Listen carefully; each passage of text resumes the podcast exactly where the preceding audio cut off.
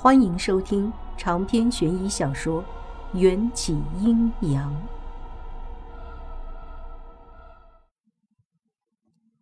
没料想，赵姬为了拉拢大良造公孙启，不惜牺牲儿子胡亥的婚姻。好在陛下只是个暴君，不是昏君。赵姬那点小心思，应当早就看穿了。胡亥不过七岁，就算公孙小姐再合你心意，也不能让大良造的女儿等成老姑娘吧？这件事情不许再提。盛宴接近尾声，按照惯例，陛下必须最先离场，以示尊贵。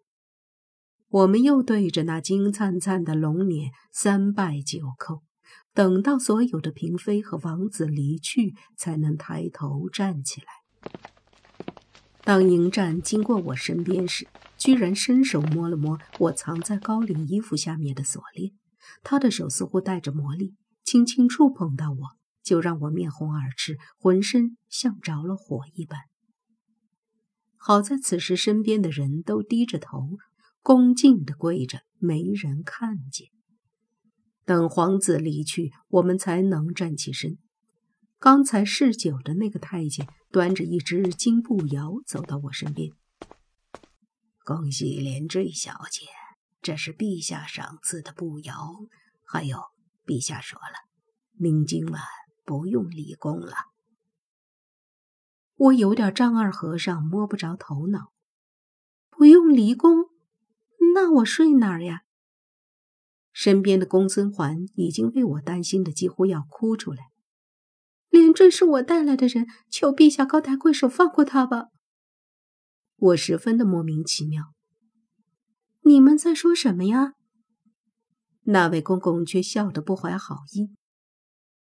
连坠小姐有福了，陛下看上您了，宣您今晚去龙塔侍寝。指不定往后大家都要跟着连坠小姐您享福了。陛下看上我了，我去，这演的是哪一出？一统六国的暴君秦始皇居然要我侍寝，我还处在滚滚天雷之中，两个太监就一左一右架着我的手臂，把我压到了一处暗室。暗室里。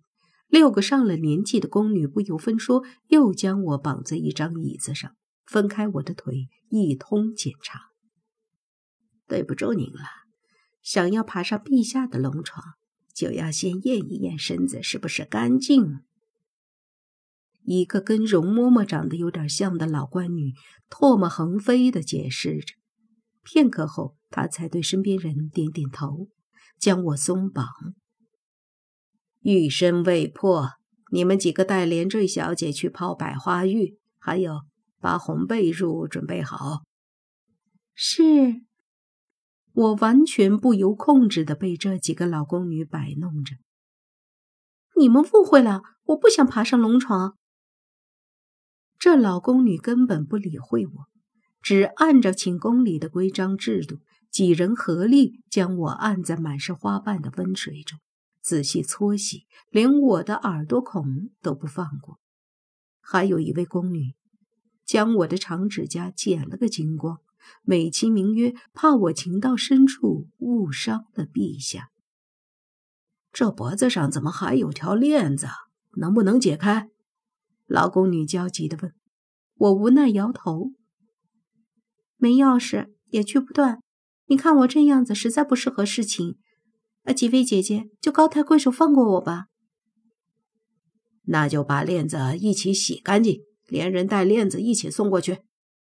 老宫女不容商量，将我洗干净之后，他们还不给我衣裳穿，只拿了一条单薄的红色的被褥把我裹住。我不满的抗议道：“衣服呢？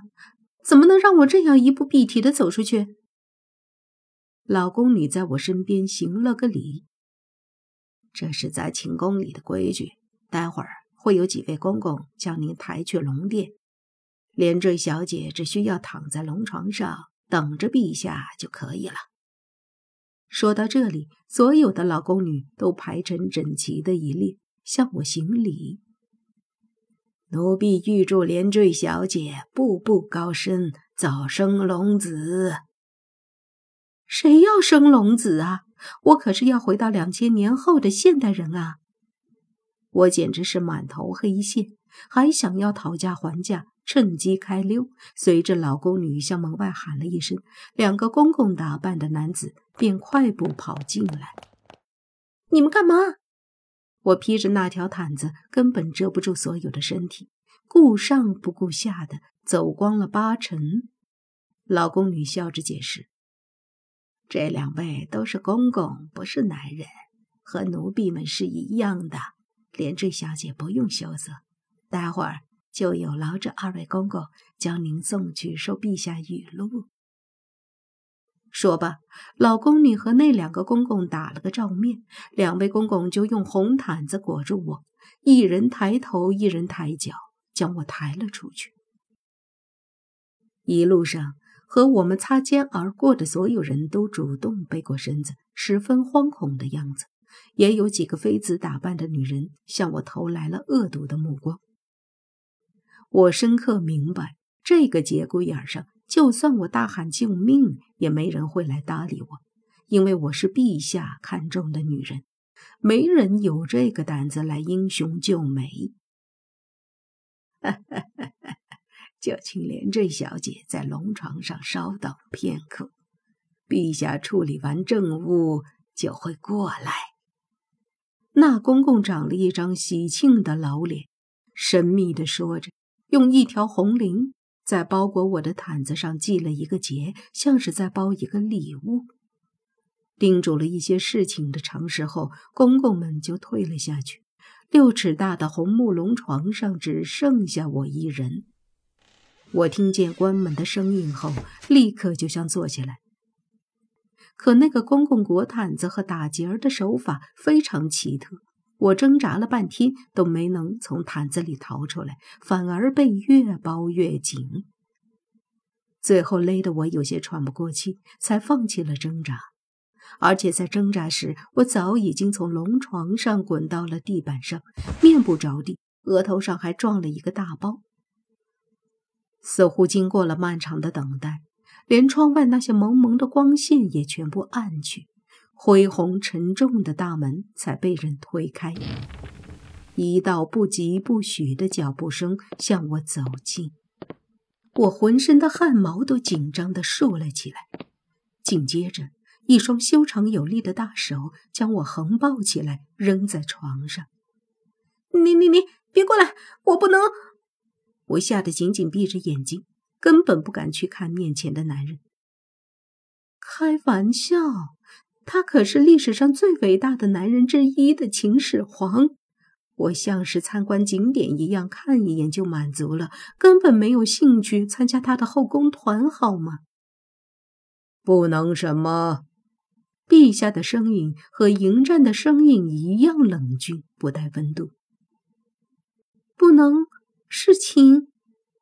我的心几乎跳到了嗓子眼儿，声音小得像蚊子。突然。我脖子上的锁链被拉紧，迫使我一头撞进男人的怀里。别装了，你早知道是本王。声线没有变化，语气中却多出了一抹邪魅。我在那个熟悉的怀抱里惶惶不安地睁开眼睛，一袭黑色的身影居高临下的俯视着我，他脸上挂着玩味的浅笑。深邃的眼眸倒映出我无辜凌乱的模样。是你？看到迎战，我是又兴奋又委屈，鼻子酸酸的，眼眶有些湿润。太好了，你是来救我的。迎战却冷酷的摇摇头。本王不是来救你的。那你来这里干嘛？这里可是陛下的寝宫。我还是那副裹成粽子的模样，而且非常不雅观的趴在迎战的大腿上。他的腿紧实而又修长，每一次我的面部和他的双腿摩擦，都会牵动他的呼吸沉下几分。来杀你！冷漠无情的声音从我头顶传来，瞬间让我如坠冰窖。迎战继续收紧手中的锁链，似乎真的想要夺去我的呼吸。本王说过，你的媚术。